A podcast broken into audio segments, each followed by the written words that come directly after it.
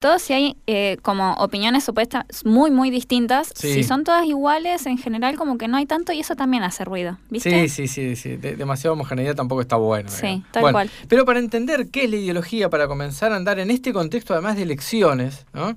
Eh, vamos a este camino a transitarlo en principio con la profesora Norma García. Norma, bienvenida, te saluda Abril Lagos y Marcos Muñoz. ¿Cómo estás? ¿Cómo les va? ¿Cómo te va, Marcos, tanto tiempo? Bien, es verdad. Bueno, le cuento a todos que con Norma, eh, Norma, Silvia Junco y Cristian Carrasco, durante que fue el 2007, hicimos un programa de radio en Centenario que se llamaba La Palabra en Acción todos los sábados, una hora hablando de educación. Ay, qué lindo. Hermoso, estuvo buenísimo, Sí, ¿no, fue un Norma? placer, fue un placer, de- además de mucho aprendizaje, de mucho contacto con la gente, Claro. porque el- por suerte teníamos siempre una vuelta eh, de los oyentes, así que eso generó una interacción eh, enriquecedora. Y hablamos de educación, ni siquiera estamos, hablamos Sí, de educación, una hora. Sí, sí, sí, Hermoso, hermoso. Y que siempre nos pasábamos y por ahí se enojaba el que se venía en el pro- al- con el programa posterior, ¿no? Bueno, pero es así, le dejamos la audiencia caliente. placer, No, no, no, nos invadía el placer y las ganas de seguir, Eso es entonces, verdad. bueno, Eso es verdad. eso- cometíamos ese error. Eso es verdad. Bueno, Norma, eh, comencemos eh, transitando este camino Dale. para entender qué es la ideología. Eh, sí, sí. Delicado. En realidad, no, en realidad no... Complejo. No, no, no sería complejo. Creo que lo complejo es eh, justamente el uso que han hecho de, de ese término y, y el desprestigio que le han intentado otorgar a ese, a ese término, ¿no?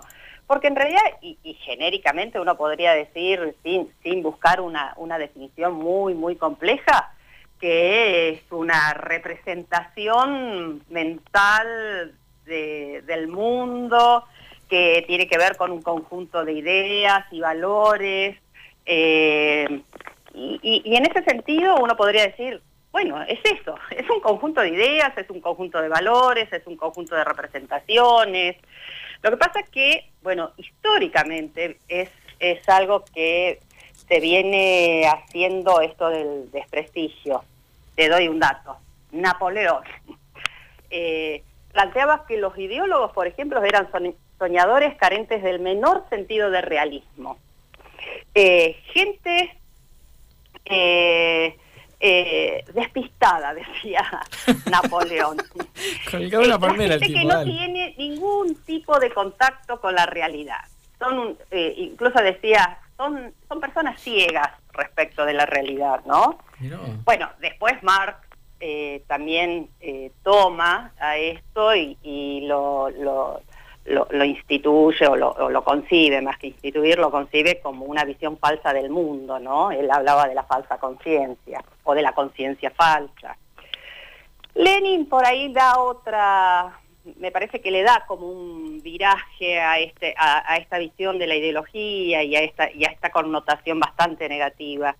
Eh, y él plantea eh, que la ideología es una visión coherente de la sociedad, pero que es una visión coherente de la sociedad compartida por un grupo, por un partido o por una clase, ¿no? Y que siempre esa visión inspira un, de- un determinado curso de acción. Y él, por ejemplo, di- eh, eh, diferenciaba la ideología burguesa de la, la ideología del proletariado, Claro. eh, y, y ahí eh, es como que, ya como te decía antes, ¿no? La, la- la concepción de ideología va, eh, o, o con Lenin, pretende correrse de esa concepción tan deslegitimada o de, de- de- de desprestigio, ¿no? Y en general uno podría decir que, que eso, que la ideología es ese conjunto de ideas y de valores eh, concernientes a un, eh, si, si pensamos en la ideología política, concern- concerniente a un orden político, ¿no? político. Claro. Y que siempre esa ideología tiene la, la función de guiar los comportamientos colectivos, ya sea de un colectivo mayor, menor, de un colectivo propio de un partido, eh, eh, pero siempre las ideologías son inspiradoras de determinado curso de, de acción, ¿no?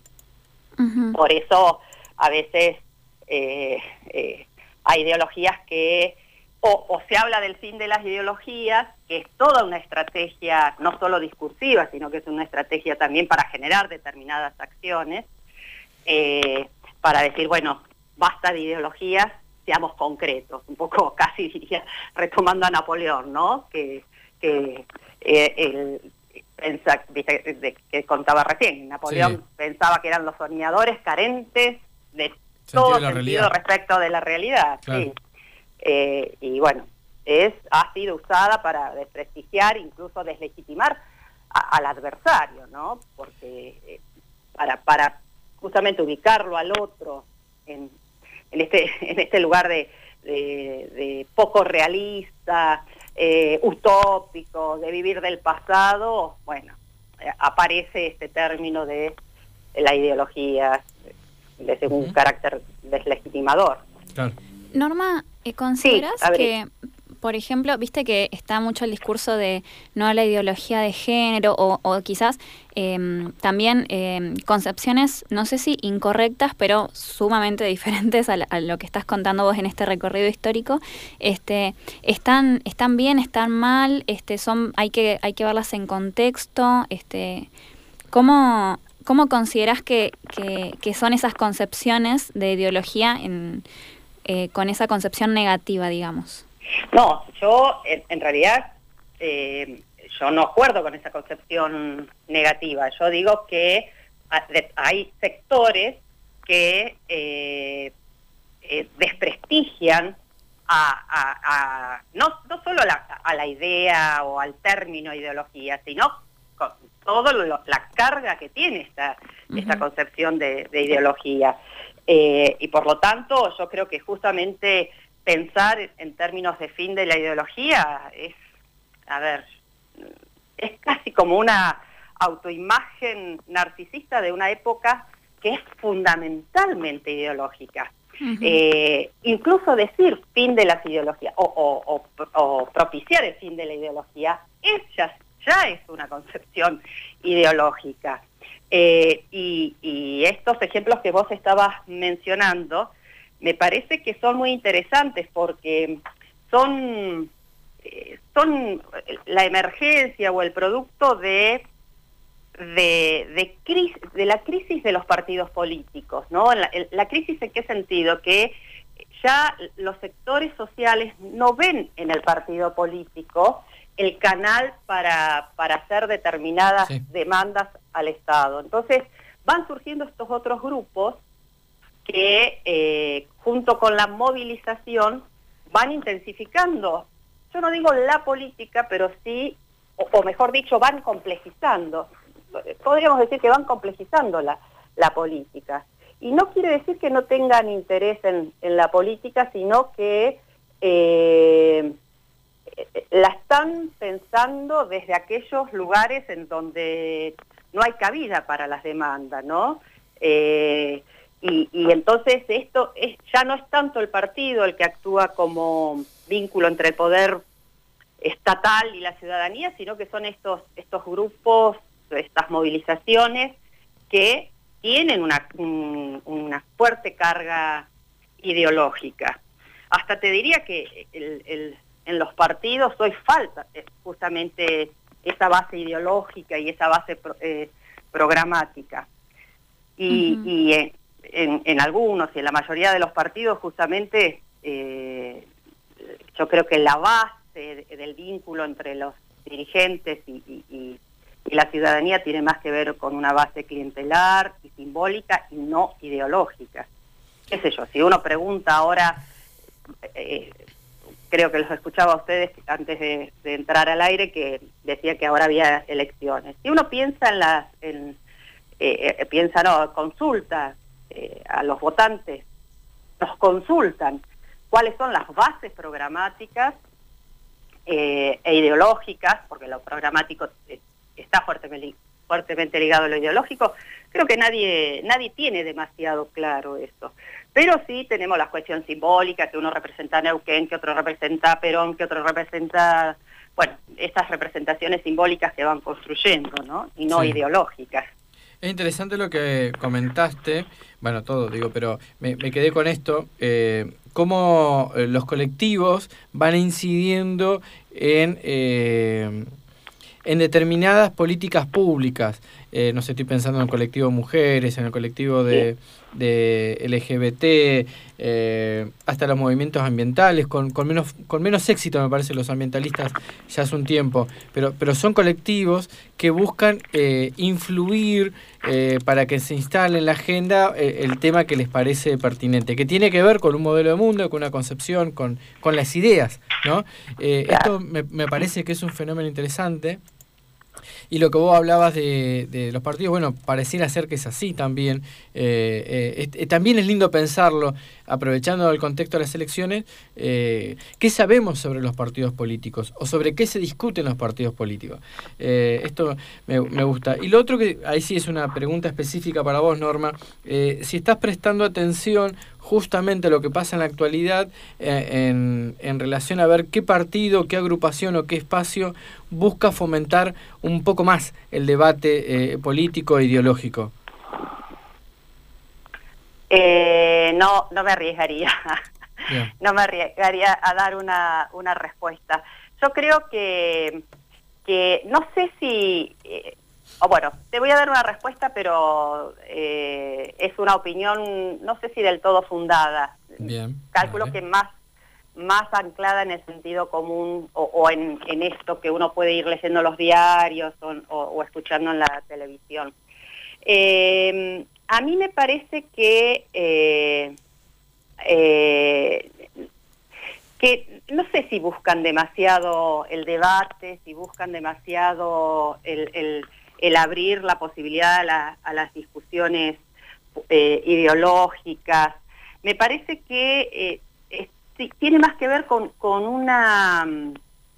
Con, con, una tendencia que ya la tenemos desde los 90 en la Argentina, ¿no? Que es esto de fabricar candidatos eh, te diría como para ser comercializados mediante grandes estructuras mediáticas, ¿no? El marketing, eh, es el marketing político. hay, que hay que ofertar y hay, y hay que vender. Y, entonces los cuadros medios son reemplazados por, por la radio, por la televisión, por los diarios, por las redes sociales, ¿no? Totalmente. Y, y entonces eh, el, el terreno de la lucha a veces pasa ya no tanto por lo electoral, que obviamente eh, es importante, de ninguna manera yo estoy propiciando que así no sea, eh, sino que el, terreno de la lucha eh, o de la demanda se ve más en la calle. De ahí las, las, movilizaciones, de ahí estos colectivos que vos ibas mencionando, ¿no? Porque en los partidos políticos los afiliados pasan a ser una audiencia y bastante desmovilizada, porque vos estás sentado y no tenés un, un diálogo o, una... es bastante unidireccional el mensaje, me parece. Claro, claro.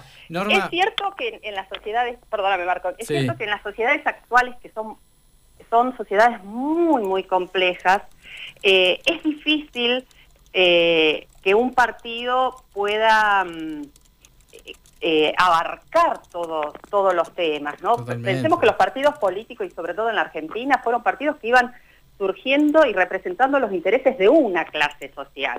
Eh, los conservadores, en su momento el PAN, el Partido Autonomista Nacional, que representaba la oligarquía, los radicales a la clase media, el peronismo a, los sectores populares. Norma, te cuento, me quedan dos minutos para cerrar el programa, necesito oh. despedirte. Bueno, Te agradezco mucho. Escúchame, muy interesante. La vamos a continuar después. La verdad que hoy teníamos pensado un programa de dos horas, pero nos avisaron a último momento que iban a transmitir el partido River Sarmiento. Por eso tuvimos que, que achicar un poquito el tiempo con Ahí está, viste, la política, ¿cuál es el lugar de la política frente al deporte? Sí, sí, sí, mira, mira, No, pero está bien, está todo, bien, todo bien. Eh, un cierre parcial. Un cierre parcial, como decimos con Abril. Así que agradecerte porque eh, interesante la, la, mirada. Siempre, siempre es lindo escucharte. Así que gracias, Norma. Cariños. Lo mismo digo, lo mismo digo. Muy amable, Norma. Bueno, gracias. bueno. Hasta la próxima. Hasta la próxima. Gracias, Norma. Besos a todos. Gracias, gracias. Gracias por entender. A ustedes también que nos están escuchando. Bueno, tenemos mensajes por los 100 programas. Sí, le mandamos un abrazo gigante a Andrea Miglio, que dice que tiene poca internet, se corta un poquito, pero puede escuchar perfectamente. Qué lindo. Andrea es la profe que yo digo que se parece mucho a vos, Marcos, haciendo radio, porque hace radio parada. Ah. Y juega y tiene una creatividad hermosa, así que le mandamos un gran saludo. Andrea, cariños. Nos manda, sí, nos manda un, Muchas gracias. un gran abrazo y mucha radio por venir. Bueno, espero poder conocerla pronto, Andrea Miglio, entonces. Podríamos Sí. hacer algo juntos. Bueno, que tenemos un, un mensajito a vos. Vamos a escucharlo. Gracias.